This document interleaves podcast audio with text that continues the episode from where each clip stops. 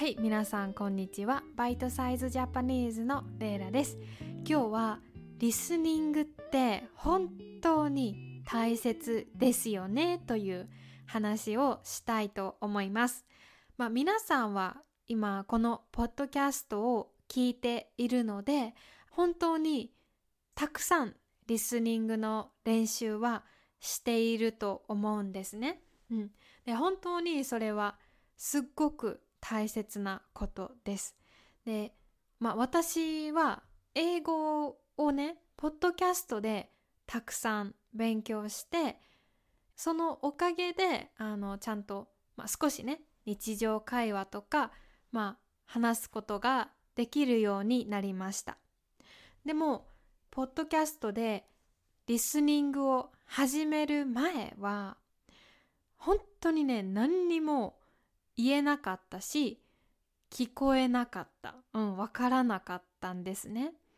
でもテストの点数は良かったんです。うん。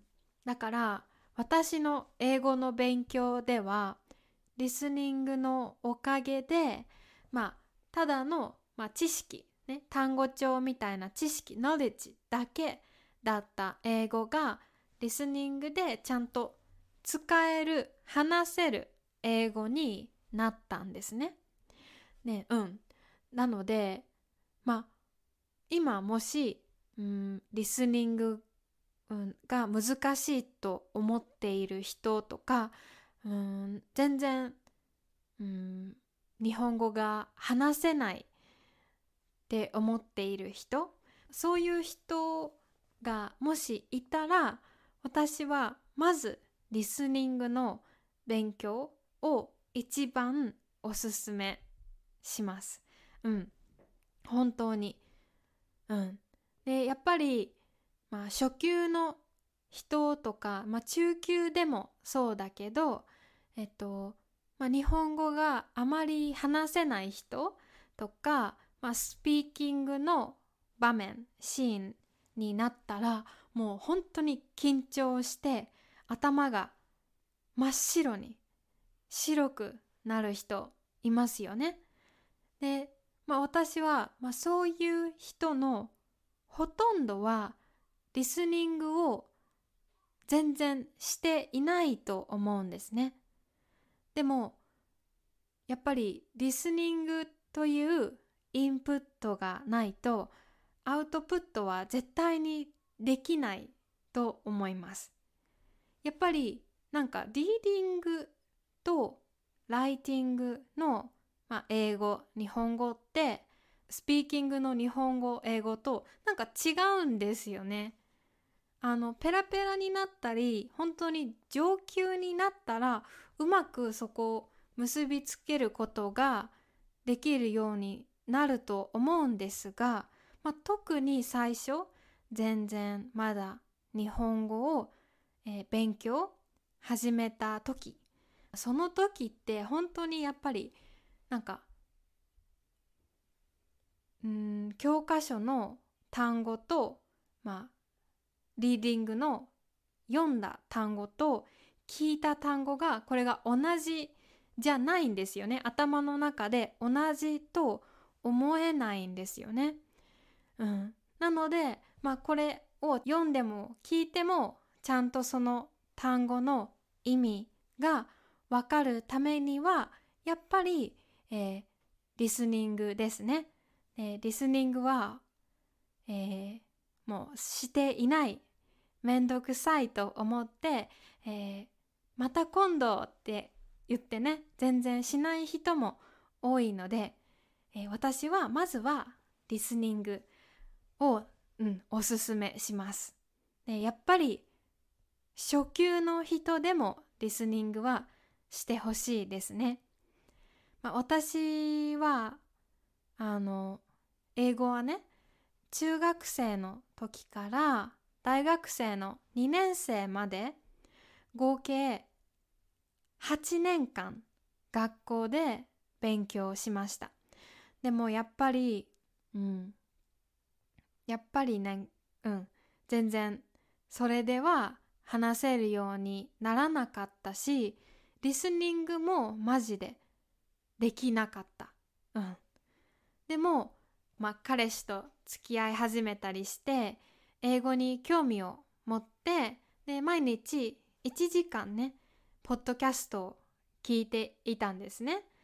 散歩とかウォーキングしてる時に毎日1時間。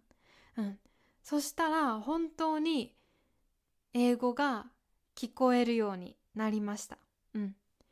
で本当に半年くらいであなんか自分の英語変わったなって思うことができましたね。うん。なので、えー、皆さんも、えー、これからね、ぜひ日本語のリスニングを頑張って、で、やっぱり半年、6ヶ月くらい毎日1時間くらい日本語のポッドキャスト聞いてください。うん、すると本当にあなんか自分の日本語のレベルが上がったって思うことができるようになります。本当に上がります。うん。ぜひ試してみてください。まあでも、まあ、この前の他のエピソードでも話をしたんですが、まあリスニングは本当にとてもいい。けどリスニングだけじゃ上級にいけない。ペラペラにならない。